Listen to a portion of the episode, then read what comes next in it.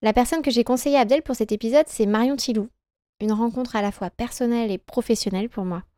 Une personne pétillante, pleine d'énergie, dont j'ai autant hâte que vous d'entendre le témoignage et je vous préviens, elle va vous donner faim.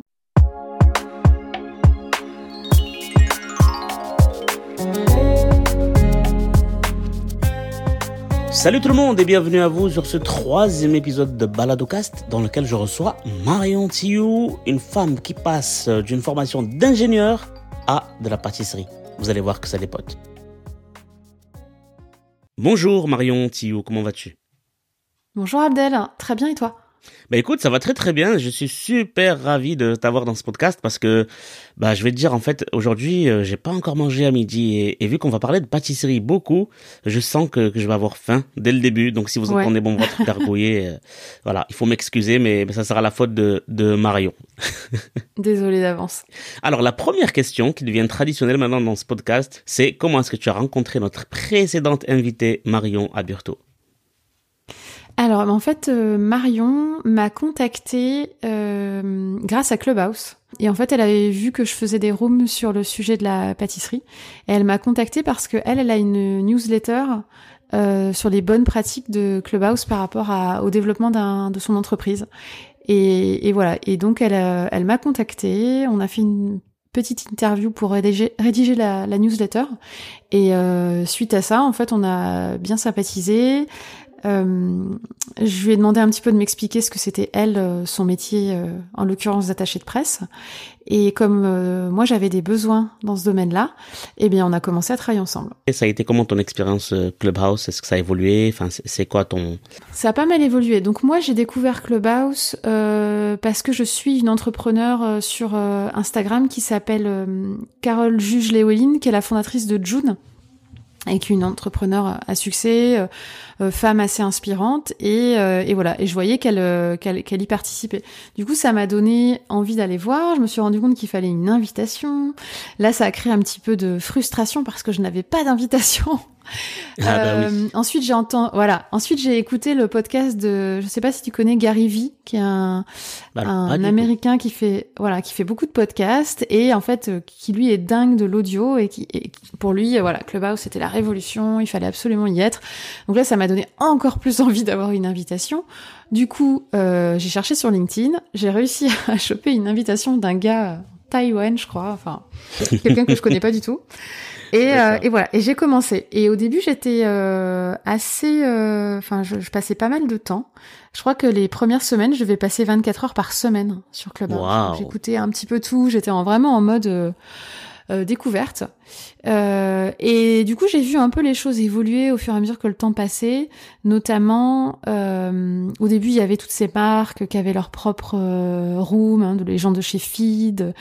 Il y avait aussi voilà Grégoire Gambato de Germinal. Enfin, on voyait vraiment la l'écosystème des start français, la French Tech, etc., qui étaient tous dessus, en mode on essaye, on teste, est-ce que c'est un nouveau canal d'acquisition donc mhm. il y a, plein de gens qui se sont lancés au début, puis qui ont arrêté complètement de faire des rooms, qui ont complètement disparu. Moi, j'ai commencé à faire mes rooms sur la pâtisserie, à créer le club pâtisserie française. Et euh, voilà, notre vitesse de croisière, c'est euh, euh, deux rooms par semaine, une le mercredi à 16h où on, papote de pâtisserie. C'est vraiment... Euh, voilà, c'est comme si on était autour d'une table en train de prendre un goûter. ah oui, toi, qu'est-ce que tu as goûté? Voilà. Et puis le week-end, en fin de matinée, c'était de faire des gâteaux en audio. Le, le challenge, c'était de réussir à faire une recette, voilà, à des gens sans qu'ils aient l'image. Euh, parce qu'en fait, quand il se fait des choses assez simples, on peut très bien se laisser guider. Euh, il y a plein de gens qui font ça à la radio, finalement, de dire, bah voilà, vous mélangez les œufs et tout, et, ça fonctionne, il n'y a pas de raison. Voilà, je sais pas trop hmm. ce que ça va donner, Clubhouse. J'ai l'impression que c'est un petit peu calme en ce moment. Bon, on verra bien, mais en tout cas, c'était cool d'être à la naissance du réseau, quoi. En France, en tout cas. Ouais. Alors, euh, on va passer totalement à, autre chose et peut-être qu'on va mmh. revenir un petit peu aux origines. J'aime bien poser la mmh. question du premier souvenir d'enfance. Je pense que mes premiers souvenirs, euh, c'est principalement chez mes grands-parents paternels, euh, dans leur maison, parce qu'en fait, moi, j'ai été élevée pendant six ans par mes grands-parents. Et, et ouais, j'ai pas mal de souvenirs en fait dans ce jardin. C'est assez rigolo. Et d'ailleurs, ce jardin qui donnait directement par un grillage dans la cour de mon école. D'accord. Donc euh, c'était assez rigolo. J'ai jamais pu passer au-dessus du grillage pour aller plus vite. Fallait quand même que je fasse le tour du quartier. Mais euh, voilà, donc ouais, c'est surtout des, des, des, voilà. Si je dois me rappeler des plus vieux souvenirs de, de petite fille, c'est principalement ça, chez mes grands-parents, euh, dans le jardin. voilà. D'accord. Alors est-ce que est-ce que tu as la main verte? Est-ce que tu plantes des des choses? Alors non, je suis vraiment mais mauvaise pour les plantes. mais vraiment, c'est une catastrophe. C'est-à-dire que la dernière fois qu'on m'a offert une plante, c'était un comment ça s'appelle? Un viva euh, c'est pas un vivarium mais euh, les, le bocal Ouais, les où on serres, met des là, plantes euh, voilà où normalement tout le monde te dit tu ne fais rien tu ne l'ouvres pas tu n'y touches pas et ça meurt pas ben j'ai réussi à le tuer Oh fait. là là. dans le jardin de mes grands-parents il y avait des fruits il y avait des arbres fruitiers Ah bah oui, dans les fruits, de toute façon, Voilà. voilà, la pâtisserie. donc voilà donc euh, j'ai pu On- on a manger trouvé. On a, on a trouvé Voilà, j'ai eu des cerises et surtout des mirabelles parce que je suis Lorraine et que et que tu vois dans quand je suis arrivée en région parisienne euh, en 2012, euh, bah quelques temps après on a on a planté un mirabellier devant notre maison euh, en région parisienne. Pour euh, et là en Mm. ce moment il croule sous les mirabelles. D'accord. Euh, voilà donc j'ai un petit rappel de chez moi. Voilà, la Lorraine à Paris. Voilà, c'est Ouais, euh, exactement. c'est une extension. Et euh, Exactement. Tu, tu penses que tu étais quel genre d'enfant? Donc moi j'ai une grande sœur qui a 12 ans de plus que moi et on n'a pas été élevés ensemble. D'accord. Euh, du coup, euh, je peux pas dire que je suis fille unique, mais j'ai été élevée comme une fille unique. Hmm. Euh, donc j'avais, oui, j'étais peut-être un caractère parfois un petit peu capricieuse parce que toute seule, quoi.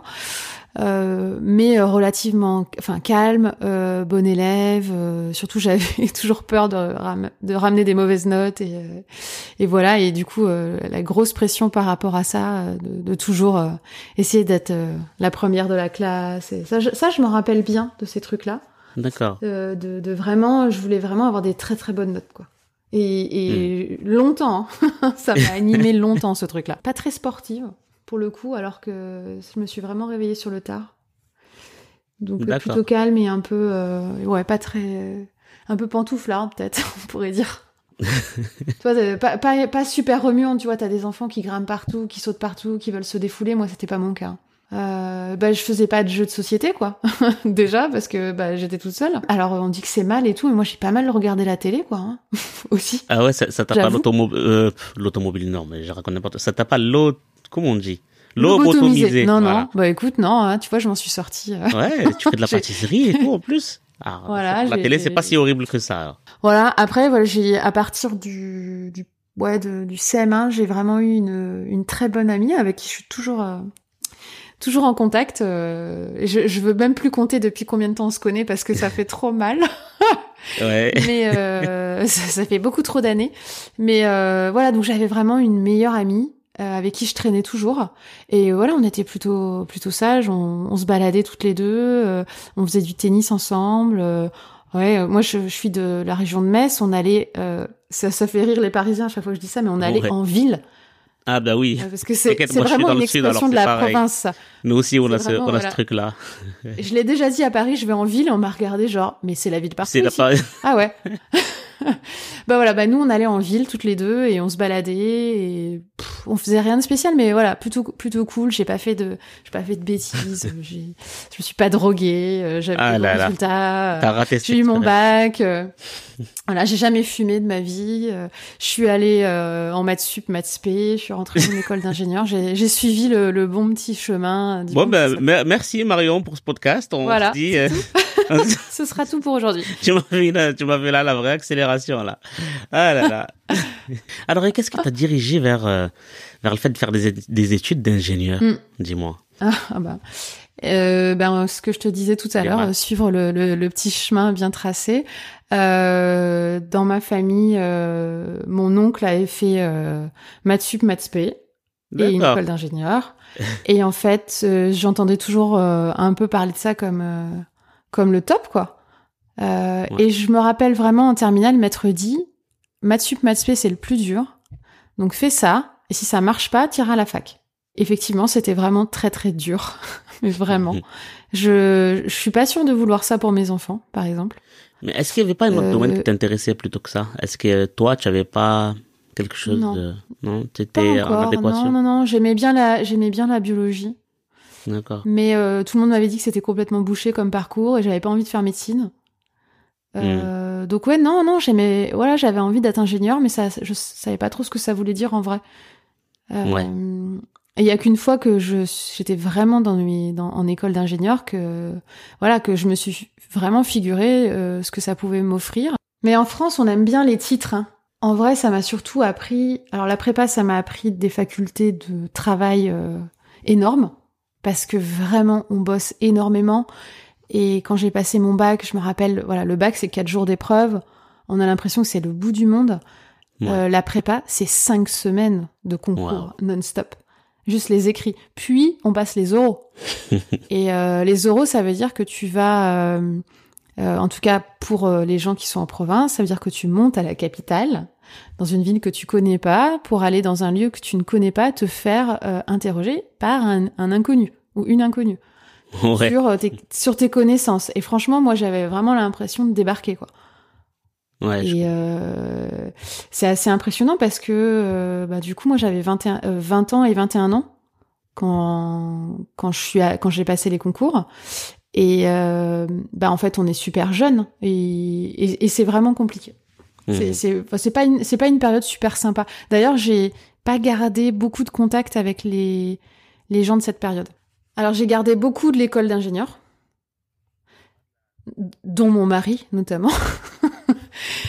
voilà, faut faut imaginer que tu tu fais deux ou trois ans de prépa, donc où, où tu bosses vraiment euh, énormément. Puis tu passes les concours, tu es accepté dans telle ou telle école, et là, c'est la relâche totale parce que tout d'un coup, c'est- il y a beaucoup moins de travail, euh, tu as réussi à rentrer dans une école, donc tu, tu, tu te relâches pas mal.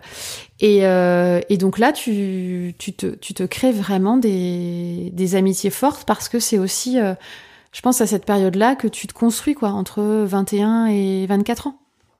ouais. Tu te construis pas mal, tu, voilà. Et donc, ma meilleure amie, qui, qui sera, j'espère, ta prochaine invitée, c'est on- c'est là qu'on s'est rencontrés, euh, mon mari, euh, et plein d'autres amis euh, garçons et filles que j'ai rencontrés à cette période-là. Et aujourd'hui, je pense que j'ai encore une trentaine d'amis de mon école. Est-ce qu'il y a une anecdote euh, positive ou négative qui te revient comme ça de cette période? Ouais, bah en fait, euh, c'est vrai qu'on était une promo euh, très soudée. Et puis malheureusement, euh, au bout de quelques... Enfin, quand on a eu tous 30 ans, on, on a perdu une amie de notre promo. Mhm. Euh, voilà. Et en fait, c'est pas très fun quand à 30 ans, on se retrouve tous, alors qu'on venait tous de. s- Enfin, il y a eu beaucoup de mariages. hein, Il y a beaucoup de mariages dans la promo. De...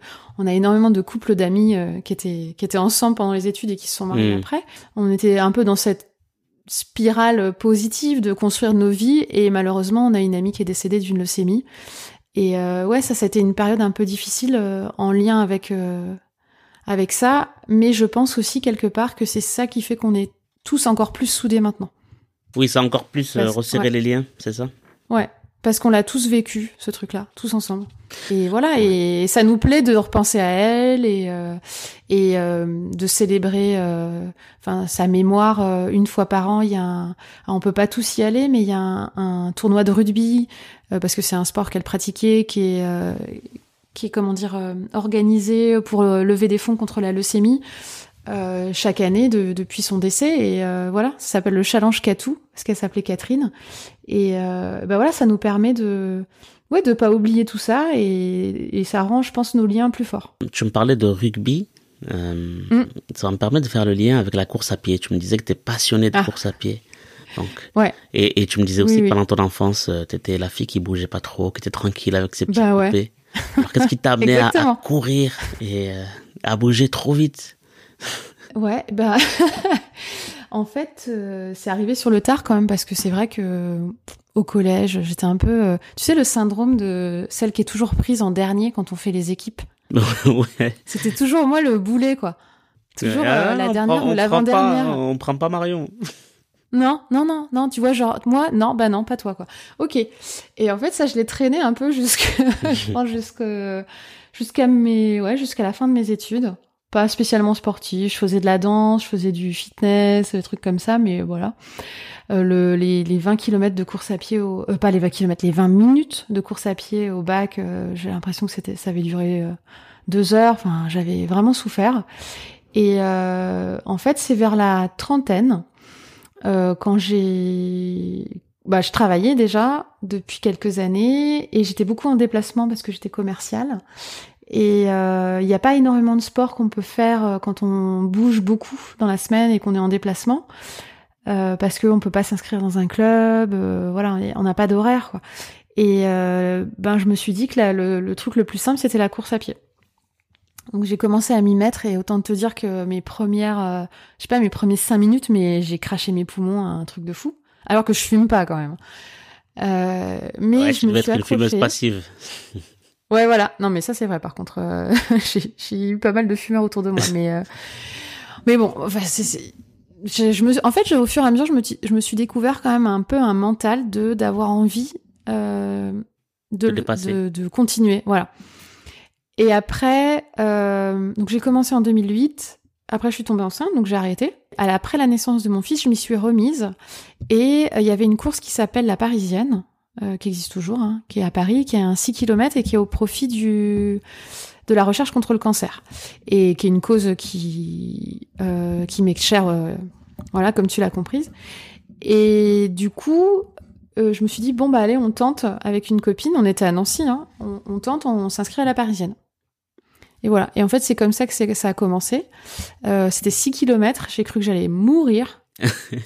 Ah, Euh, c'est long, hein, tu sais, quand tu commences, voilà. là, euh, et que t'as les points de donc, côté m'étais commencent à apparaître. tout. Ouais, voilà. Non, mais tout, hein, la cata. Mais je suis arrivée jusqu'à la fin. Et là, j'ai commencé à trouver ça vraiment euh, sympa, mais, mais l'arrivée était quand même toujours assez difficile. Donc après, quand je suis rentrée à, revenue à Nancy, euh, je me suis inscrite à d'autres petites courses. Et voilà, et mon premier 10 km euh, à Nancy, j'ai- j'ai- je crois que il y avait peut-être que trois personnes derrière moi, quoi. Mais euh, voilà, Mhm. mais je l'ai fini. Et puis, euh, en fait, ça y est, c'était, c'était, euh, j'étais virus. piquée par le virus, quoi. Ouais, complètement. Et euh, j'ai, j'ai continué à faire des 10 km. Et puis ensuite, je me suis inscrite à un premier semi-marathon, à Nancy toujours. Et puis j'ai fait euh, voilà mon premier semi. Euh, entre temps, j'avais déménagé en région parisienne et je m'étais inscrite dans un club d'athlètes. Et puis voilà. Et puis euh, un jour, une copine du club euh, s'inscrit au marathon de Paris. Et euh, moi, il était hors de question. hein, J'avais fait quelques semis, mais alors le marathon, À à chaque 42 fois que je finissais kilomètres, un, voilà, chaque fois que je finissais un semi-marathon, je me dis mais même pas en rêve, je fais le double, même pas. Et puis euh, elle s'inscrit au marathon.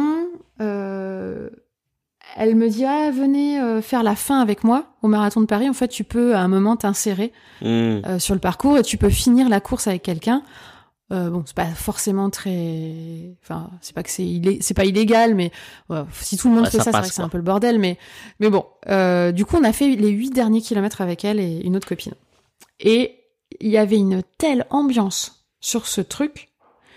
Euh, C'était en 2015 que à la fin de, de de son marathon, bah une semaine après, je m'inscrivais. Ah oui, d'accord. En dis, je peux pas rester, je peux pas faire juste les 8 misérables derniers kilomètres. Il me faut les, les Non, 38 et le 36 qui restent. Les... Ouais, voilà. Et Ou du 34, coup, je suis nul en eh maths, hein, ben, je, je dois te le dire. Moi, les maths. euh, voilà. 34,195 pour être Ouf, d'accord. Ah, Là, on voit, on voit, le, on voit le level.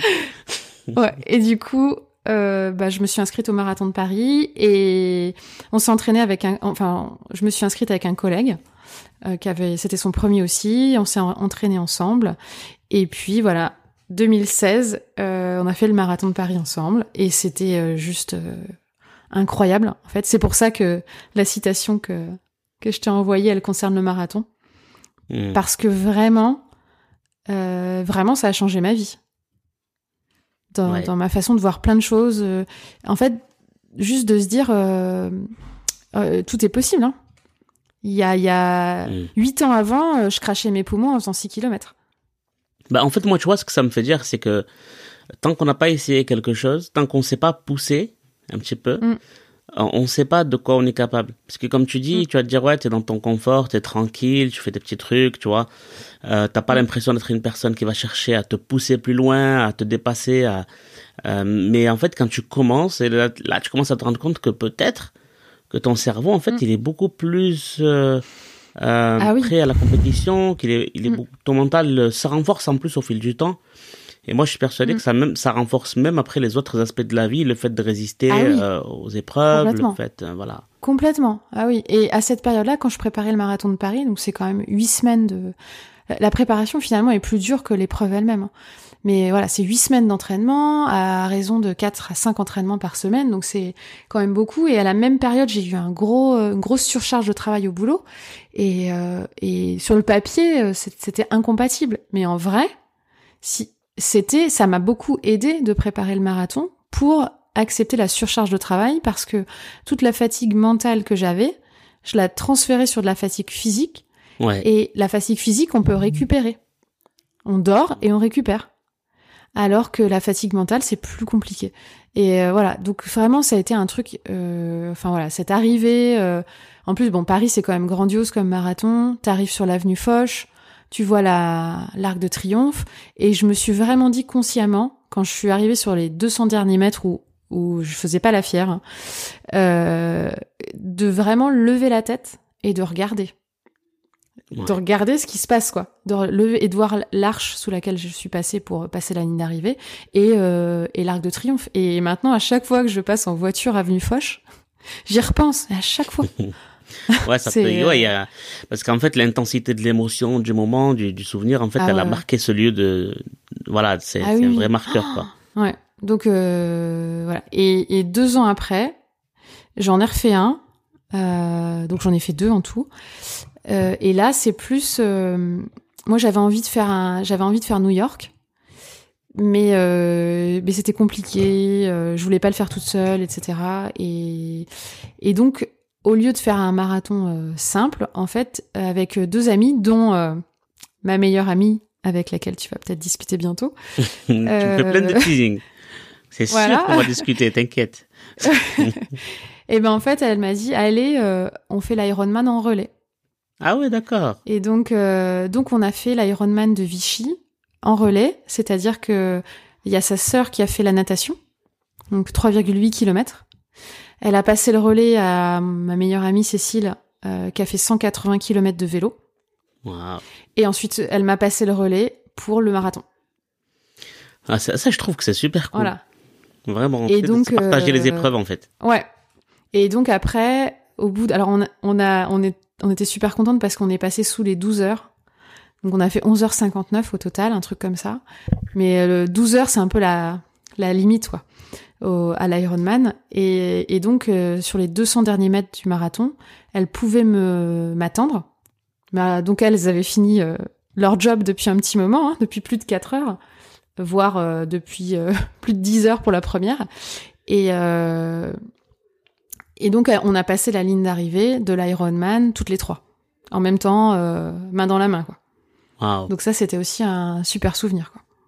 Ouais, ça, je pense que c'est quelque chose qui reste, en fait, pour longtemps.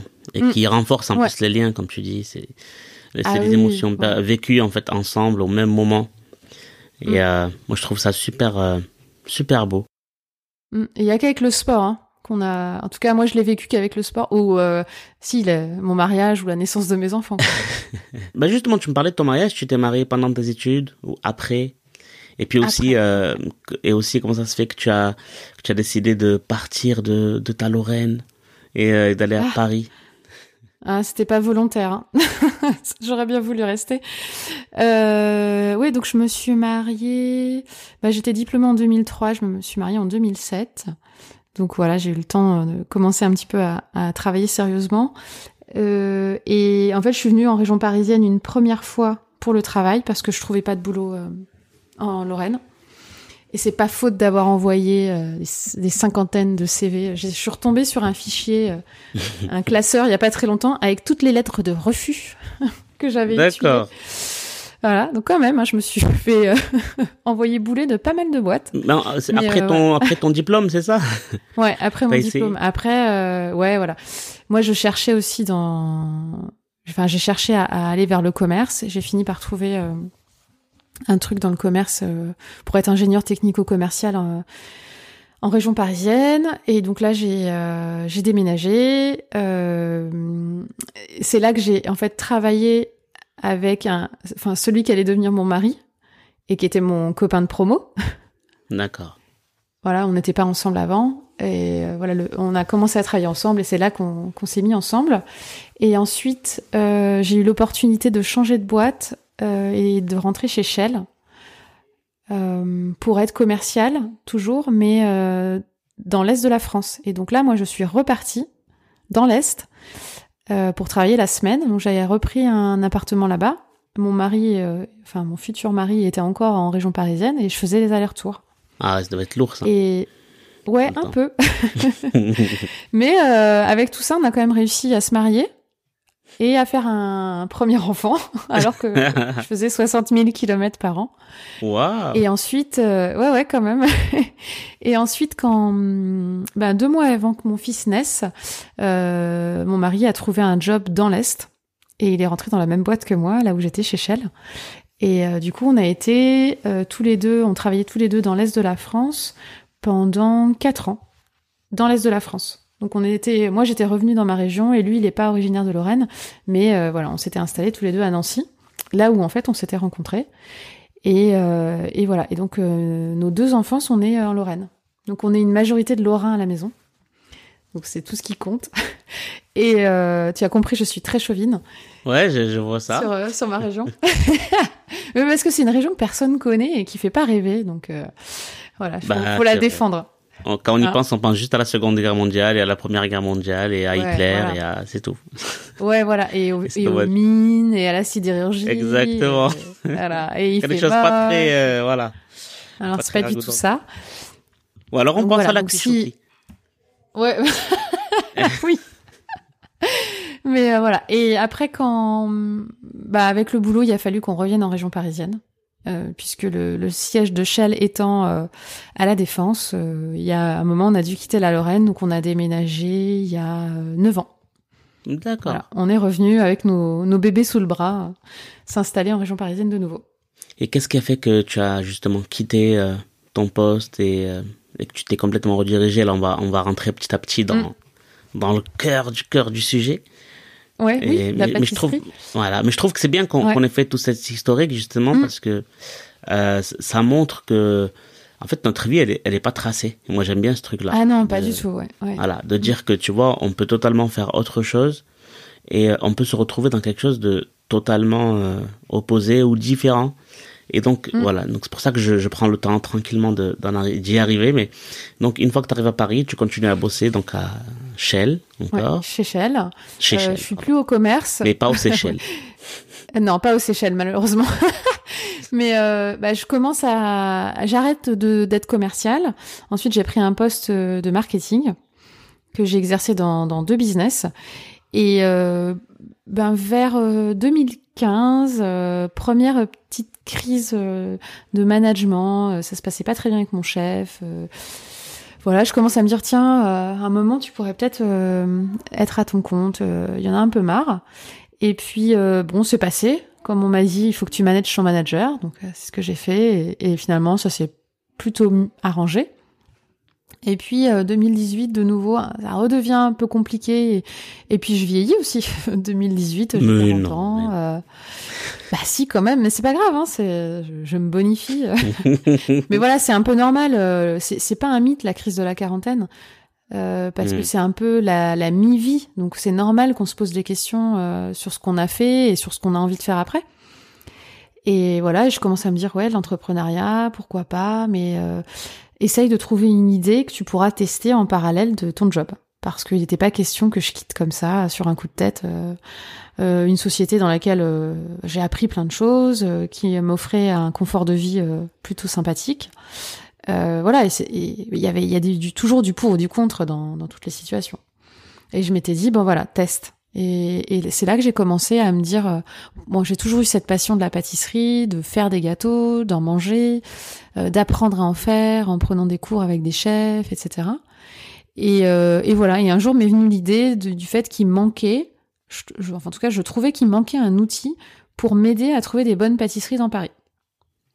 Et c'est vraiment parti de là, en Mhm. écoutant un podcast dans ma voiture. voilà, en allant au boulot. Et après, j'ai commencé à creuser euh, tout ça. Euh, j'ai postulé à un stage de trois jours euh, dans un incubateur pour tester mon idée. j'ai été sélectionnée dans, dans ce petit programme, donc je me suis dit bon bah c'est peut-être pas débile, allons-y. J'ai j'ai j'ai pu confronter un peu mes idées et aussi apprendre ben, notamment que c'est important de partager son idée et pas de la garder euh, secrète parce que voilà une idée en fait ça vaut rien c'est c'est l'exécution qui compte et, euh, mmh. et et en France parfois on a tendance à dire ah non je veux pas te parler de mon idée parce qu'on va tu vas me la piquer et tout ben non en fait hein. il n'y a pas de risque euh, de de voilà si, juste une idée si derrière on construit rien, ça, ça, ça vaut rien, quoi. C'est vrai qu'en France, cette idée-là, elle est, elle est bien ancrée. Je sais même, par exemple, chez les musiciens, par exemple, claviéristes, qui veulent mm. pas partager leur son ou leur programme ou leur, mais en fait, ils se rendent pas compte, mm. encore une fois, que c'est, c'est ce que tu fais, en fait. On peut l'appliquer à tout. Mm. C'est ce que tu fais de l'idée, c'est comment tu la gères et euh, c'est ta patte à toi qui va, et quelqu'un d'autre qui fait la même idée sera, en fait, au final, ce sera plus la même. Ça sera quelque chose de totalement différent. Parce qu'il y aura sa personnalité à lui ou à elle. Mm. Euh, ouais, donc, euh, voilà, donc tu fais ce, t'es sélectionné après ce programme de trois jours, donc. Ouais, et puis du coup, je, à la suite de ça, je crée euh, un blog et un compte Instagram qui à l'époque s'appelait The Pâtisserie avec un Z et pour euh, voilà. Ça tombe bien vu qu'on met des œufs dans la pâtisserie en voilà, général. The, voilà, the pâtisseries et euh, et voilà, je teste un petit peu s'il y a des gens qui sont intéressés de connaître mes bonnes adresses. Donc euh, dès que je teste un gâteau euh, dans Paris, ben je fais un post où j'explique ce que j'ai aimé, pas aimé. Bon, bien souvent, euh, je mets plutôt que ce que j'ai aimé et, et quand j'aime pas, je préfère pas en parler. Voilà, euh, j'écris aussi sur le blog et puis euh, puis je continue comme ça tranquillement à essayer de faire un petit peu grandir mon, mon compte Instagram, mais mais sans vrai, en me disant bah, le, le jour où tu as l'opportunité de partir, euh, tu sais déjà vers quoi tu vas aller. Et, mmh. euh, et voilà. Et en 2019, milieu d'année, euh, bah, l'occasion se présente de, de partir de la société euh, dans le cadre d'un d'un plan de licenciement. Et, et, là, je me dis, ben voilà, c'est le moment. Et du coup, je leur dis que je veux partir. Et voilà, et je prends ma décision en peu de temps après, en ouais, toujours juillet 2019, je leur dis que je pars. Et en réalité, je suis partie. Bon, il y a eu, c'est des process assez longs dans les grands groupes. Oui. Euh, et puis je suis partie véritablement le 31 mars 2020, en plein confinement. Ça, c'était pas prévu. mais euh, mais voilà. Et euh, et puis à, partir de, bah, une fois que j'avais pris ma décision, j'ai postulé à un programme d'accompagnement de start-up à HEC. Euh, où j'ai été prise et de octobre 2019 à mai 2020, j'ai été accompagnée euh, dans ce programme où je retournais en fait deux jours par mois euh, sur les bancs, sur les bancs de l'école pour apprendre un peu les rudiments de l'entrepreneuriat. Alors, et le CAP pâtisserie alors? En même temps que j'allais quitter Shell, un petit peu avant, j'avais commencé un bilan de compétences. Et euh, voilà, on parlait beaucoup de cette histoire de pâtisserie, de potentiellement mon projet de partir un jour et, euh, de travailler dans ce domaine-là. Et puis, euh, on avait un petit peu discuté des, formations possibles. J'avais évoqué le CAP, mais en gros, je m'étais dit, bah, c'est pas, pas forcément nécessaire. je veux pas ouvrir une pâtisserie. Et puis, au Salon du Chocolat de 2019, je discute avec euh, un ancien candidat du meilleur pâtissier, euh, l'émission hein, sur M6, hmm. euh, qui s'appelle Momo. Je sais pas si tu suis, si tu suis ces émissions. Pas du tout. J'ai pas de télé. J'ai entendu parler? Sacrilège. mais non, c'est pas un sacrilège. Mais bon, du coup. Je, je, discute avec lui et il me dit ah là là je suis inscrit je suis inscrit au CAP parce que en candidat libre parce que c'est la dernière année on n'a pas besoin de faire de stage je suis ah bon, mais j'étais pas au courant. Euh, Qu'est-ce qu'il en est? Et euh, et il me dit bah ouais, il reste plus que deux semaines pour s'inscrire. Après c'est foutu, il faudra que tu fasses 14 semaines de stage. Et là, je me vraiment sur un coup de tête, le soir je rentre et je m'inscris. Direct. En me disant ouais. Alors c'est gratuit l'inscription, hein, c'est l'éducation nationale, donc euh, voilà. Je me dis bon, au pire, euh, j'annulerai mon inscription si j'ai pas le temps de me préparer. Et puis euh, voilà, donc je suis inscrite et, et, après je me dis bon bah maintenant il va falloir quand même trouver une façon de se former.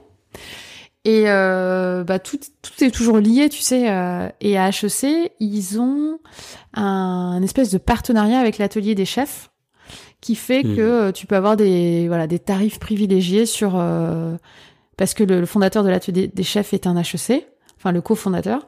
Et, euh, et donc il y a des possibilités de, de, de se former comme ça avec euh, leur formation en vidéo. Et voilà. Et du coup, j'ai utilisé mon compte formation. Je me suis payé la formation CAP. Et voilà. Et donc, euh, via une plateforme, j'ai fait beaucoup, beaucoup de gâteaux. Et, et j'ai eu mon CAP en 2000. Mais bon, il y avait la course à pied pour compenser.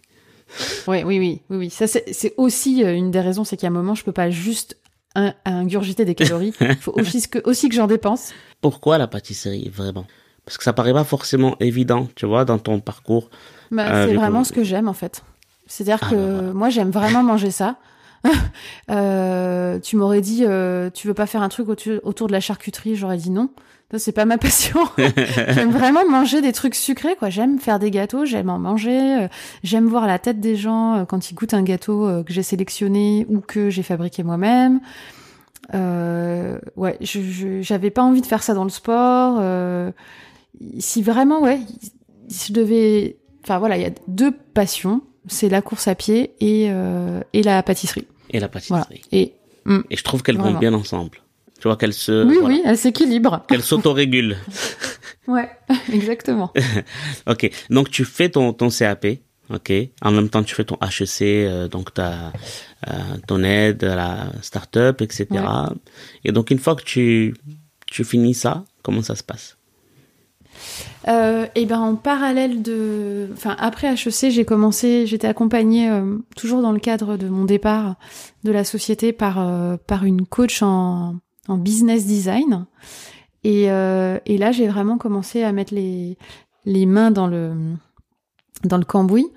Euh, pour, pour vraiment tester une offre parce que euh, j'avais voilà une, idée de plateforme, de mise en relation entre les pâtissiers et les, et les gourmands. Euh, mais finalement, on a, le premier produit que, que j'ai lancé, c'est vraiment euh, les, les parcours de dégustation dans Paris. Et là, j'ai commencé à les, à les tester en les mettant sur Airbnb. Et puis, ça a évolué petit à petit et j'ai j'ai fait beaucoup de d'enquêtes terrain euh, Mhm. pour, pour comprendre en fait comment les gens recherchaient les pâtisseries, quel était leur rapport avec ça, pas mal de de- d'enquêtes aussi euh, en ligne euh, pour comprendre et pour petit à petit euh, ben, définir mon business et, et ce que j'allais vraiment vendre. Et voilà, et c'est là que euh, le concept de pâtissologie est né. Euh, vraiment en réfléchissant de si je fais un parcours de pâtisserie, euh, qu'est-ce que finalement qu'est-ce que j'apporte aux gens de plus que simplement eux aller dans la rue euh, dans une pâtisserie s'acheter un gâteau? Qu'est-ce que moi je leur apporte? Le fait de, de, les, de les balader avec moi dans Paris. Et, euh, et, et j'ai réfléchi à la façon dont moi je dégustais les pâtisseries sur le voilà que le visuel comptait mais mais que aussi les odeurs comptaient le bruit le- évidemment le goût mais également les textures et ça bah j'ai fini par le le matérialiser avec ce concept de pâtissologie et de vraiment écrire euh, ce que ça allait devenir quoi Tu vois, Marion, avec elle, on a parlé d'anosmie, le fait de pas avoir le sens de Mhm. l'odorat elle, depuis l'enfance. Ah et oui, puis moi, je suis, Mhm. et oui, et puis moi, je suis non-voyant. Mhm. Et, euh, et donc, ça me parlait beaucoup, en fait, cette histoire de, tu vois, d'aller au-delà de l'évidence. Ce que je voudrais pour mieux comprendre ce concept de pâtissologie et, et de sens, c'est que, imaginons que j'ai un gâteau, je choisis quel, je sais pas, un gâteau, un éclair au chocolat, par exemple, ou, Mhm. euh, je sais pas. allez un millefeuille Allez, un millefeuille, c'est encore plus euh, complexe. Mm. Donc, disons que je suis là, ok, et qu'il y a un millefeuille devant moi, ok. Mhm. Donc, euh, ou devant toi plutôt, allez, voilà. Et toi, donc, comment est-ce que tu explores ce millefeuille? Comment est-ce que tu le goûtes? Comment est-ce que tu tu le mets en, en scène en quelque sorte dans le cadre de la pâtissologie Bah, déjà, la première chose, c'est euh, déjà ce millefeuille, quand il est dans la vitrine euh, du pâtissier, déjà, je vais observer la vitrine de la boutique. Et, et je vais regarder, est-ce qu'il y a, est-ce qu'il y a beaucoup de choix? Est-ce que tout est de saison? Est-ce que ça a l'air frais? Euh, Ou est-ce que euh, il est 17h et ça commence à, à faire un petit peu la tête Euh, et si par exemple à, à 17h il y a encore euh, 20 exemplaires de 15 sortes de gâteaux, ben déjà je me dis que c'est pas forcément quelque chose de très artisanal et, euh, et je vais peut-être passer mon chemin aussi. Je vois aussi beaucoup de colorants, donc il y a déjà tout l'ensemble du de, de la vitrine en elle-même. Et puis après donc euh, le millefeuille, ben, je vais je vais aussi regarder si euh, euh, les les volumes sont sont équilibrés, si c'est un millefeuille classique ou si c'est une revisite. Est-ce que euh, les crèmes que je vois ont l'air lisses ou est-ce qu'elles ont l'air un petit peu ce qu'on appelle grainées, c'est-à-dire on voit des, petits grains à l'intérieur? Euh, Est-ce que ça m'a l'air chargé en sucre Bien souvent, on met un, gros glaçage, ça c'est à l'ancienne, mais ça se fait de moins en moins. Tout ça, c'est des éléments, euh, voilà. Ça, c'est des éléments que même sans l'avoir entre les mains, je peux déjà avoir une idée de ce que ça va donner. Et après, après, il va y avoir l'odeur. Et ça, l'odeur, ça peut arriver déjà avant. C'est-à-dire que tu vas rentrer dans une pâtisserie, euh, peut-être que ça va sentir les viennoiseries qui viennent d'être cuites, ça va sentir le feuilletage. Et euh, donc déjà là, ça va donner envie sur les viennoiseries. Euh, ce sens-là, il est vraiment très important. et ensuite, quand tu vas avoir le gâteau entre les mains, un millefeuille, euh, ça doit sentir euh, la caramélisation du feuilletage, ça doit sentir le beurre, ça doit sentir la vanille. Euh, donc tout ça, c'est très important. Et après, un sens vraiment, vraiment important pour le millefeuille, ça va être le bruit. Parce que quand tu vas commencer à, le découper, et, et, bien souvent ça va être le carnage parce que c'est assez difficile à découper, et mais c'est pas grave en fait, ça fait partie du, du trip euh, du millefeuille, c'est qu'une fois qu'il est découpé, bah il ressemble plus à rien, mais c'est pas grave. Euh, et ben là, ça doit faire beaucoup de bruit parce que le croustillant du feuilletage, s'il n'est pas présent, c'est que le feuilletage n'est pas bien réalisé ou qu'il n'est pas frais. Et, et voilà. Et après, on arrive sur la partie goût et texture qui, qui sont un peu euh, ensemble. Reviendra aussi l'odorat parce que le goût et l'odorat sont très liés. Hein. C'est comme pour le vin, la rétro-olfaction. C'est-à-dire qu'il y a une partie des goûts que tu vas avoir et que tu vas traiter dans son cerveau. Elle vient euh, aussi de l'odorat, elle vient du nez. Et d'ailleurs, quand on a le nez bouché, on se rend bien compte, bah, ou alors euh, quand on a le Covid, on se rend bien compte que quand on n'a plus l'odorat, bah, le goût, c'est compliqué. Euh, donc tout ça, ça rentre en compte et le, la texture va être très importante entre le feuilletage et la crème qui doivent s'équilibrer pour au final euh, venir se confondre. Et là, bah, là c'est bon quoi. ouais, c'est énorme en fait, hein c'est incroyable. Ouais, surtout je trouve qu'à une époque où euh, on dit aux gens de faire attention au sucre, qu'on consomme trop de sucre, pour moi il faut consommer des bonnes choses. Et donc il faut consommer des choses qui viennent de l'artisanat, qui ont été euh, euh, ouais, créé par euh, des pâtissiers qui, pour moi, c'est plus que des artisans, c'est vraiment des artistes dans leur réalisation. Et c'est un travail qui est vraiment difficile, euh, la pâtisserie. Euh, moi, j'ai fait mon CAP dans ma cuisine, c'était simple, mais ça a rien à voir avec être dans un labo et sortir 30 kilos de crème diplomate, 60 kilos de pâte feuilletée, faire ses croissants. Tout ça, c'est quand on voit le boulot qu'il y a derrière un croissant qui est vendu 1 euro 1,20€. Euh, c'est incroyable en fait, on se, se rend vraiment pas compte. Et c'est toujours, enfin pour, la majorité d'entre eux, c'est toujours des passionnés.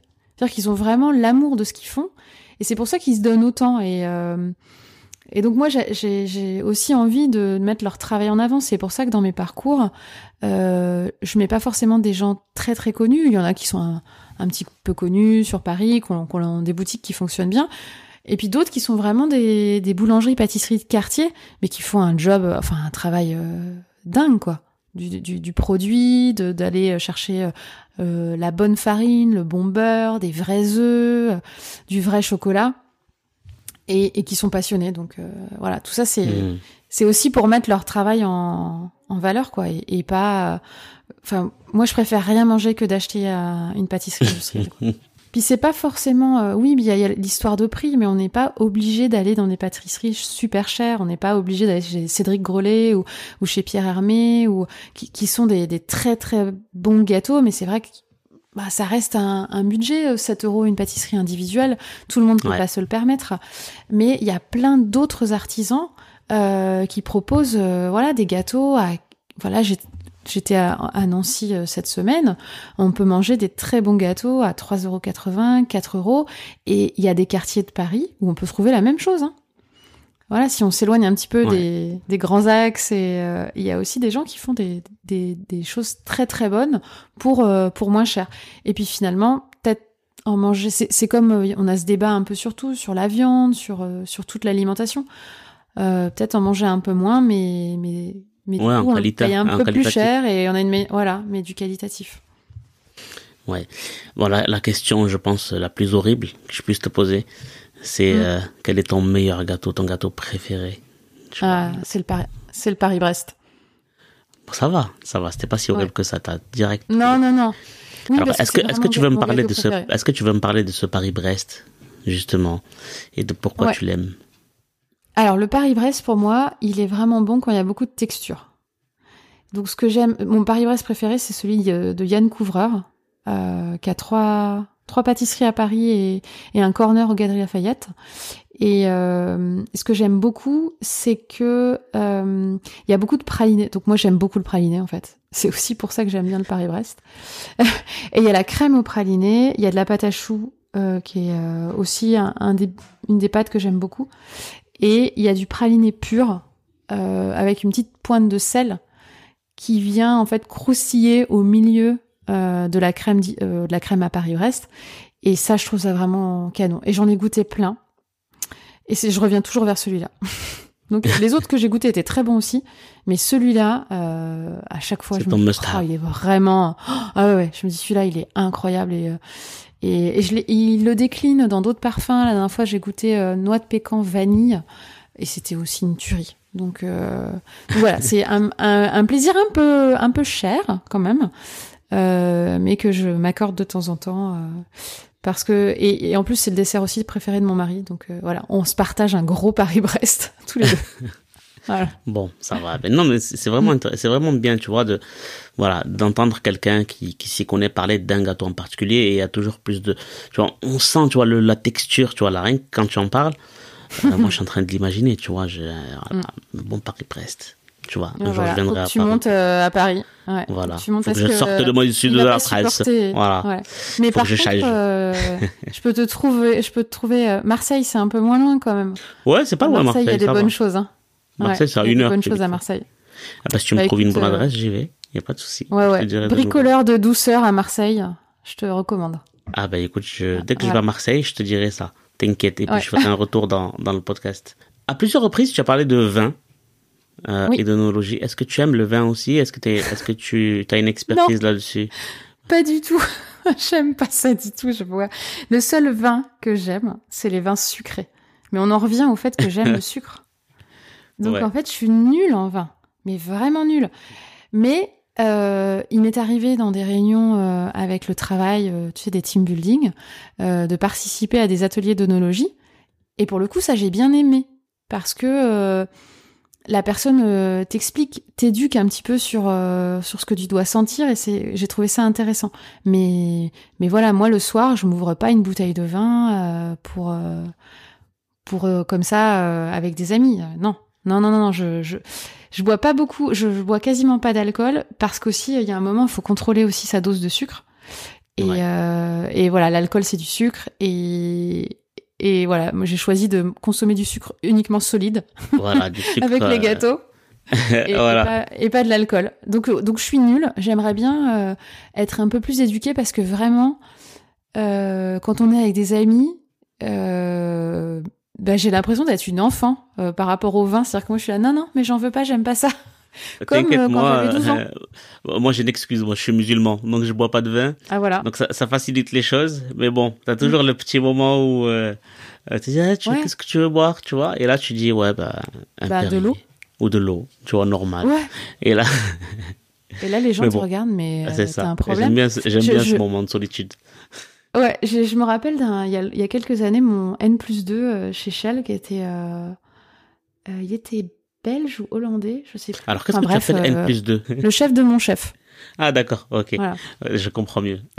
voilà, donc le big boss, on, on, discute comme ça, et il me fait, mais toi avec ton mari, vous buvez quoi le soir quand vous vous retrouvez? Et je lui dis, ben, de l'eau. ah bon? Mais vous buvez pas d'alcool? Ben non. Et euh, en fait, ça, ça paraissait complètement saugrenu comme réponse parce que euh, je sais pas lui euh, bah il c'était il s'ouvrait une bouteille de vin ou euh, voilà et, et, même je me rappelle de, de, de collègues anglais qui au mois de juin faisaient le, le mois de, le mois de l'abstinence de, de, vin et j'avais l'impression que c'est vraiment une prouesse pour eux. C'est la fin du monde. Ouais, et je disais ah ben non. Enfin, où est le problème? Mais voilà, bon, c'est comme si moi on me demandait le mois le mois sans sucre en fait. Bon, bah, écoute, donc, voilà. je, te propose de faire le ramadan avec, avec moi la prochaine fois si tu veux. Aïe aïe aïe, je ça, ça je, je sais pas comment, comment tu peux arriver. c'est, ça demande une force mentale très importante. et bon, je crois que c'est un peu le but. C'est moins difficile que de courir le marathon, t'inquiète. Ah, ouais. Mais ça dure plus longtemps quand même. Hein bon, après, voilà, le, le, le, but est aussi de, de, de challenger son, son mental et voilà et de, Mais faire franchement, ça pour une bonne raison. Hein. Écoute, sérieusement, tu devrais essayer un jour et puis juste le soir te prendre un bon Paris-Brest et tu verras que ton Paris-Brest, il aura trois fois plus de, de goût, ouais. de texture et même qu'il te semblera bien plus frais qu'il n'est réellement. Tu verras. Ah ouais. Ça va modifier tes ouais. perceptions. Je, je voudrais euh, parler un peu de la pandémie vite fait, même si c'est pas un sujet Mhm. drôle. Mais euh, Mhm. parce que tu vois, tu as lancé ta, ton entreprise. Euh, Ah ben euh, le sens du timing parfait quoi. En exactement. plein. euh, Et en plus, Honoré vous guide. D'ailleurs, j'aimerais bien que tu m'expliques ce nom. Ah honoré? Mhm. Ouais. Alors honoré, euh, euh, ça vient du fait que alors au départ euh, c'était The Pâtisserie, le nom du projet. Et suite à différents conseils que j'ai pu avoir à HEC, j'ai compris que c'était un nom qui allait pas pas vraiment fonctionner et que, que les marques aujourd'hui es- essayent de trouver des noms pas forcément euh, descriptives Mhm. et euh, plutôt des marques qui se distinguent un petit peu, qui sont fa- faciles à retenir.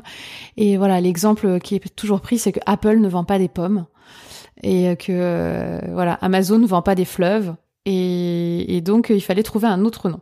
Donc, on a fait pas mal de brainstorming avec des amis et on cherchait. Et un jour, un ami m'a dit ah mais pourquoi tu ne trouves pas un truc à partir euh, d'Honoré? Parce qu'il y a le Saint Honoré. Donc, Ah ouais. euh, voilà, le Saint Honoré, c'est le patron des, des boulangers. Et c'est aussi une sorte de, de pâtisserie. Pâtisserie, ouais. Voilà. Et euh, je me suis dit, bah ouais, c'est pas mal. Et puis on a, on a réfléchi. euh, ça a tournicoté encore pas mal dans ma tête euh, avec ça. Et puis ce que je trouvais sympa, c'est qu'il y avait plusieurs significations. Donc il y a le truc évident, le Saint-Honoré. Mais il y a aussi le fait que euh, quand on rentre- rencontre quelqu'un, on dit euh, souvent qu'on est honoré, qu'on est je enchanté. suis honoré de te rencontrer, Marion. Voilà, tu vois, merci. et, et aussi, donc moi qui voulais mettre des gens en relation, ça, ça avait du sens. Et puis qu'aussi, euh, quand que j'avais en fait une promesse avec ce que je souhaitais proposer. Et, et voilà, et on dit aussi honorer une promesse. Je trouve que c'est presque spirituel, tu vois, honoré Voilà. guide. tu vois, c'est le oui, patron des, des le boulangers qui voilà qui guide. Qui te tu guide. vois. Voilà. Et puis euh, aussi, ça, ça se prononce quand même pas mal en anglais. Puisqu'il y a le mot honor honoré. qui existe. Voilà, donc honoré, je Honoré, trouve ça hyper sympa. Ladies and gentlemen. Donc tout ça a fait qu'on s'est dit banco, honoré. Ok. Et puis cool. après est arrivée la pâtissologie aussi en mode allez, euh, on dépose. Donc euh, c'est maintenant une marque. Et puis je peux te, ré- je peux te révéler euh, un, Ah, un- scoop. un petit, un petit scoop aujourd'hui J'ai mon- côté mais- journaliste qui euh, a enfoui, Ouais. tu sais, en moi depuis l'enfance, qui, qui, Qui te- frétille, qui voilà. remonte. En octobre, je sors un livre sur la pâtissologie. Waouh. Voilà. Euh, aux éditions First. Et euh, qui va en fait expliquer euh, ben, ce, ce processus de dégustation, qui va parler des cinq sens, euh, qui va euh, en fait vraiment décrypter euh, 20 pâtisseries avec ce prisme, ce référentiel des cinq sens, et essayer aussi de voilà d'expliquer ce qui se passe un peu dans notre cerveau, euh, et, euh, et analyser, mais tout en gardant quand même le, le plaisir de la dégustation, mais voilà, analyser ce que ce qu'on ressent, euh, comment suivre une, enfin décrire cette méthodologie que que j'ai mise en, en œuvre, mais là elle est vraiment décrite sens par sens, élément par élément, et pour illustrer tout ça, on a 20 gâteaux qui sont décrits et décortiqués, et dont on donne aussi les recettes. Et, vraiment voilà. et cool. pour ça, j'ai voilà, donc je suis très contente parce que ça y est, il est, il est parti en impression et il sera bientôt là. Et, euh, et ça, je l'ai, je l'ai fabriqué ce, ce livre avec euh, un, un chef pâtissier avec lequel, je, enfin que j'ai rencontré euh, bah, au cours de- du, du démarrage d'Honoré. Et euh, voilà, à qui j'ai proposé d'écrire, euh, enfin de concevoir les recettes. Et il s'appelle Mathieu Dalmet. C'est le, c'est un chef pâtissier sur euh, sur Paris du restaurant Boulhomme à Paris et mais qui a une déjà une belle carrière. Il a travaillé chez Cyril Lignac et, et voilà, il est très talentueux et du coup, ben voilà, il a réalisé 20, 20 recettes pour le livre, toutes très bonnes que j'ai toutes goûtées l'une après l'autre, très méthodiquement. D'accord, très consciencieusement. Voilà. Exactement. Voilà, non, mais j'ai vraiment un métier difficile. Hein. Et, euh, et voilà, et on a fait. Oui, mais tu sais, la, la pénibilité du travail est récompensée. Tu auras une meilleure retraite. Oui, exactement. Euh, comment ça s'est passé du fait de créer ça en pleine pandémie? Euh, Comment est-ce que ça a impacté la, la création? Et est-ce que tu as dû aller t'orienter vers d'autres choses pour compenser? Bah, un petit peu. Alors sur le sur l'aspect administratif, création, etc. Ça n'a pas changé grand chose, hormis que j'ai travaillé avec des gens que j'ai jamais vus en vrai. Euh, C'est-à-dire que j'ai travaillé avec un avocat, on s'est jamais vu. Mon comptable, je l'ai jamais vu. Euh, voilà, donc c'est une autre façon de travailler, mais ça c'était pas trop un souci dans la mesure où euh, dans mon ancien job j'étais déjà en télétravail. Donc moi j'ai toujours connu le télétravail, ça m'a pas trop, ça m'a pas trop changé d'être à la maison pour bosser. Voilà, je l'ai toujours fait et d'ailleurs ça me faisait bien rire quand les gens découvraient le télétravail en France. Bah ouais, c'est possible en fait. on peut travailler chez soi. Donc euh, après, euh, ça m'a mis un petit coup d'arrêt euh, à l'automne 2020, puisque là, je pouvais plus faire de parcours.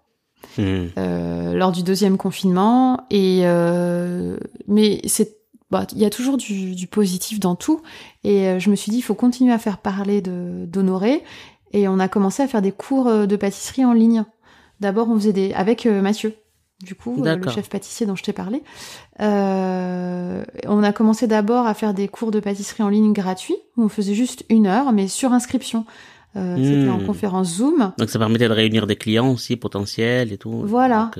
Et on en a fait plusieurs comme ça gratuitement, puis ensuite on est passé sur une formule plus longue mais payante. et avec moins de monde. C'est-à-dire que les premières formules, une heure gratuite, on pouvait être 50 dans la conférence, donc t'as pas le temps de t'arrêter pour que tout le monde suive. Voilà. Mais par contre, quand on propose des, recettes beaucoup plus complexes, en deux heures, euh, là, le, deal vraiment, c'était euh, on s'arrête. S'il y a un blocage, on s'arrête, on recommence, on t'aide euh, en visio, quoi. Et voilà. Et donc c'est en groupe aussi ou c'est en solo? Non, c'est en groupe. C'est en groupe.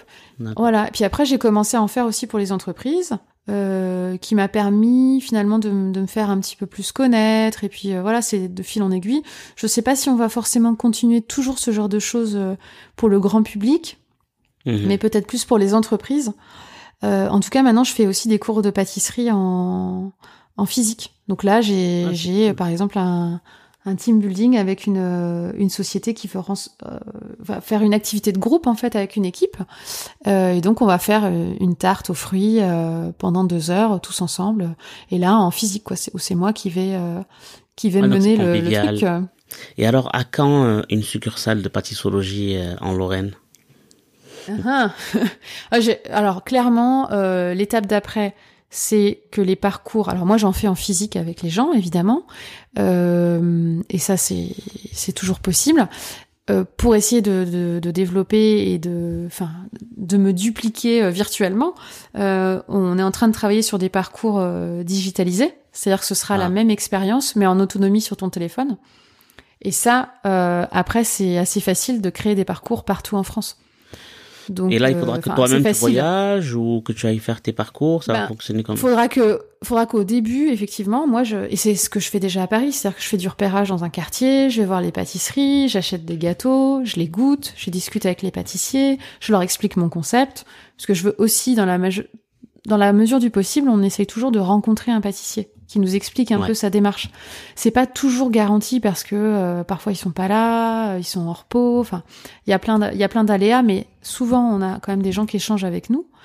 Et, euh, et c'est vraiment un mélange de les pâtisseries m'ont plu, euh, j'ai bien connecté avec le responsable pâtissier et, et ça s'inscrit dans un parcours qui est sympa aussi culturellement, tu vois. On arrivera à un moment effectivement sur le sur l'accessibilité du parcours et aussi sur l'accessibilité aux, personnes à mobilité réduite, parce que tu vois par exemple j'ai un parcours à Montmartre, bah clairement celui-là il est pas accessible. Ouais parce que euh, ou en tout cas il faudrait créer une, une version où euh, on évite les marches, on évite tout ça quoi. tu sais, une fois, je peux te raconter l'anecdote et puis peut-être tu la couperas si ça rentre pas dans le cadre. Mais non, mais tout rentre dans le cadre, t'inquiète. une fois, j'étais à la Défense, je sortais du, du métro à Paris, euh, donc euh, énorme station de la Défense. Et puis euh, il y avait un escalator qui était en panne, enfin qui était en travaux. Et donc je vois une personne non voyante qui s'oriente vers ce, parce que c'était pas indiqué. Enfin si c'était c'était visible, mais du coup elle, ne pouvait pas le savoir. Et donc je la vois se diriger et là je lui dis il, il fonctionne pas euh, vous pouvez pas passer par là. Et donc, euh, je lui demande si elle veut que je l'aide à aller vers l'autre, ou elle me dit, ben si vous voulez, euh, euh, je prends votre bras et on monte les escaliers, comme ça vous me guidez. Et arrivé sur le parvis de la Défense, je lui dis, est-ce que vous voulez que je vous laisse là, ou est-ce que vous voulez qu'on continue comme ça? Puisque moi, j'allais vers mon bureau. Et à cette époque-là, je travaillais à la Défense. Et elle me dit, bah, je veux bien que vous continuiez et que vous me lâchiez un peu plus loin, parce qu'en fait, la Défense, euh, avec cette énorme parvis, cette énorme place, c'est hyper piégeux pour elle. Mhm. Euh, parce que c'est trop vaste et il n'y a pas de mur, il n'y a pas de trottoir, c'est une immense place. Et, et le pire, c'est qu'en espèce de, de, déco, ils ont mis des espèces de demi-sphères au sol pour ah, délimiter les espaces. Et donc, elle me dit, ça, c'est hyper dangereux pour moi. Ouais. Et ce qu'elle m'expliquait, c'est que son chemin, elle le retrouvait, parce qu'elle habitait euh, pas très loin, euh, à la pente euh, du sol. Et qu'elle savait en fonction de la pente du sol où elle était. Et donc elle m'a dit, si vous me lâchez là, je sais après que ça descend et je sais rentrer chez moi. En fait, tu vois, les, aveugles, on utilise vraiment tous les... C'est un peu comme la pâtissologie, tu vois. C'est-à-dire qu'on utilise tous les autres sens. Ouais. Mm. Tu vois, je marche dans une rue, une odeur peut m'indiquer un endroit. Un endroit qui a une odeur mm. bien précise, ça peut être un repère. Une, pente, ça peut être un repère. Une boule... Ah bah là, là c'est le meilleur repère. Surtout s'il y a une jolie boulangère dedans, c'est encore, euh, c'est encore mieux. Ton ami qui va venir, on va même pas dire son nom, on mhm. verra quand elle viendra, c'est la surprise. Est-ce qu'il y a une question que tu voudrais que je lui pose? Ah, euh, est-ce qu'un jour elle va se calmer? Est-ce qu'un jour elle va arrêter de, de, de, de faire 150 000 trucs en même temps D'accord. Je, je lui poserai la question fidèlement. Ouais. Est-ce qu'il y a une question que je t'ai pas posée et que tu voudrais que je te pose ou que tu aurais voulu que je te pose? Hmm. Alors là, ça va être un long débat, donc je vais peut-être pas aller vers ça. Non, non, mais vas-y, vas-y. Sur, le, sur le côté euh, d'être une d'être une femme, euh, est-ce que est-ce que c'est ça me paraît plus simple, plus compliqué? Est-ce que ça ça a eu un impact ou pas Mhm. Euh, par rapport à ce que, j'ai fait? Quand on a fait notre petite conversation, on a parlé de féminisme. Je sais pas pourquoi, peut-être mm. parce que je suis un homme. Voilà, je m'auto-flagelle maintenant. Euh, j'ai, tu, tu fais, tu demandes le pardon de ne pas avoir évoqué ce sujet. non, mais le seul point que je voudrais peut-être dire, c'est que euh, moi, je suis féministe et je le dis vraiment. Et pour moi, c'est pas un gros mot. et tu vois, non, mais il y a beaucoup de femmes qui disent non, mais moi, je suis pas féministe. Euh, mais en fait, euh, être féministe, c'est juste vouloir l'égalité euh, des chances pour les hommes et les femmes, et qu'il n'y ait pas de discrimination. Et en fait, c'est une euh, variante de la diversité. Euh, donc la diversité, mmh. c'est aussi euh, les gens non voyants et les gens voyants, les gens euh, d'origine ethnique euh, différente, c'est des gens d'âge différents, c'est plein de choses. Et on sait qu'en fait, une équipe avec de la, de, la diversité, alors c'est un peu galvaudé comme terme maintenant, mais c'est la réalité, ça fonctionnera mieux. Alors moi, je suis pas pour qu'il y ait que des femmes, et je suis pas pour non plus pour qu'il y ait que des hommes, mais je trouve qu'une une, une société qui fonctionne bien, c'est quand tout le monde peut faire euh, ce dont il a envie, euh, indépendamment de sa couleur de peau ou de son sexe ou euh, de ses capacités mmh. physiques ou autres. Et voilà. Et en fait, j'ai toujours envie qu'on remette ça sur le tapis parce que même si aujourd'hui on a l'impression qu'il y a des progrès qui ont été faits, euh, bah, c'est pas suffisant. Et il faut pas qu'on se contente de ça et ça n'évolue pas assez vite. Euh, alors euh, ouais, moi on pourrait dire que je suis relativement privilégiée. Euh, je suis née en France. Alors je suis une femme, ça c'est pas dingue, mais euh, il y a pire. Je suis blonde aux yeux bleus, donc euh, là ça va. En cas de, de, problème, je suis à peu près safe. Voilà. j'ai un nom de famille. Non mais voilà, ça va jusque jusque là aussi. Moi j'ai j'ai une amie qui a un, un nom de. C'est assez drôle physiquement. On voit pas qu'elle est d'origine algérienne, mais son nom est d'origine algérienne. Et en fait, Ouais. les gens changent d'attitude vis-à-vis d'elle quand elle, quand elle se présente. Ah oui. Bah, de toute Bah, c'est façon, pas normal, c'est fait. normal. Moi, mon prénom complet, tu vois, c'est Abdelghani. Mm. Donc, tu Ah vois. bah, c'est foutu pour toi. Ah, c'est mort, hein, tu vois. Oublie, Moi, je hein. suis musulman, je suis arabe et je suis aveugle. Alors, Franchement, tu imagine. cherches. hein. Voilà. Là, franchement, je cherche, là, je cherche le problème. Mais ouais, mais tu vois, on en rigole, mais c'est, mais c'est pas possible et c'est pas la, enfin, moi j'ai deux Mais enfants. là, je suis dans les clous, je fais un podcast et tout, tu vois. Voilà. Je, je m'intègre.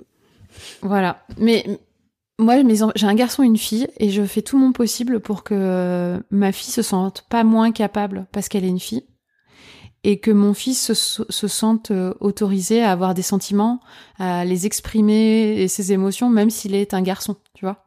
Tu trouves pas ça incroyable que dans un monde euh, où, où l'accès à l'information n'a jamais été aussi simple, l'accès à l'éducation n'a jamais été aussi simple. Tu sais, moi, j'ai qu'un, le seul diplôme que j'ai, c'est un brevet des collèges, tu vois. Mhm.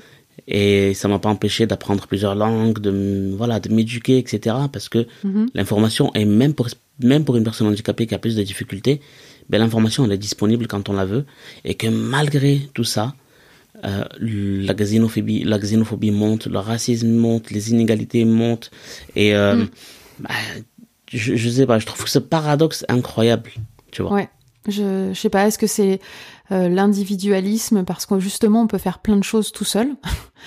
Euh, je, ou, ou une espèce de, de mécanisme de repli parce que c'est la crise et qu'il faut bien trouver euh, un coupable. euh, ouais. Je ne m'explique pas non plus euh, quand tu vois des, des endroits euh, de France où euh, le Front National a, a fait des, des, des scores incroyables alors que c'est des tout petits villages où il y a aucun problème, où on peut pas Ça dire rassure mon village, c'est Euh, Front National. Oh là là, non mais ouais. De bon, moi ça me, c'est vrai que ça, je, je suis profondément euh, contre ça. Euh, Moi, je viens d'une région qui a été annexée en fait, quand même plein de Ouais. fois. tu vois, Et un pourtant, coup c'est une un région qui est connue justement pour. euh, Oui, l'Alsace. euh, alors euh, la Lorraine moins, mais l'Alsace, c'est c'est un endroit où le Front National passe énormément, euh, alors que c'est une région qui a été euh, énormément annexée. Donc est-ce que c'est une espèce de mécanisme de, de quand on a peur euh, du coup de l'étranger euh, Voilà, mais c'est un mécanisme un peu idiot, quoi. C'est ça, surtout Mm. quand on le met à en parallèle justement avec, euh, avec justement. Avec tout ce qui s'est passé. Ouais, ouais, Mm. c'est ça, tu vois. C'est. Mm. Enfin, je pense qu'on pourrait épiloguer longtemps sur ce sujet-là. Ouais, Euh, malheureusement, il n'y a pas, il a pas trop. De... Enfin, si la solution, c'est, euh, c'est de, de discuter avec les gens, d'essayer de rester ouvert et puis euh, d'élever euh, ses enfants. Bah voilà, moi, à mon échelle, j'estime que ma mission, elle est euh, par rapport à mes enfants. Écoute, je te remercie beaucoup, Marion. Euh, Est-ce que tu Bah, veux de dire un, dernier mot? Est-ce que tu, voilà, tu peux t'exprimer librement? Tu, voilà, si- Manger des gâteaux, plein. voilà. Et surtout des, Paris-Brest.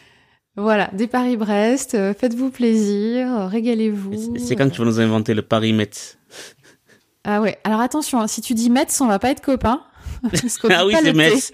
C'est vrai. C'est Metz. C'est vrai, c'est vrai, c'est Metz, j'avoue. Mais c'est vrai qu'on pourrait faire un Paris-Metz avec des petits morceaux de Mirabelle à l'intérieur. Ah là là. Euh, Il y a une idée là. On va creuser ça. Attention, euh, c'est moi qui l'a, c'est moi qui en a parlé en premier. Tu, ouais, bah vas-y, vite déposer le nom avant que je le fasse.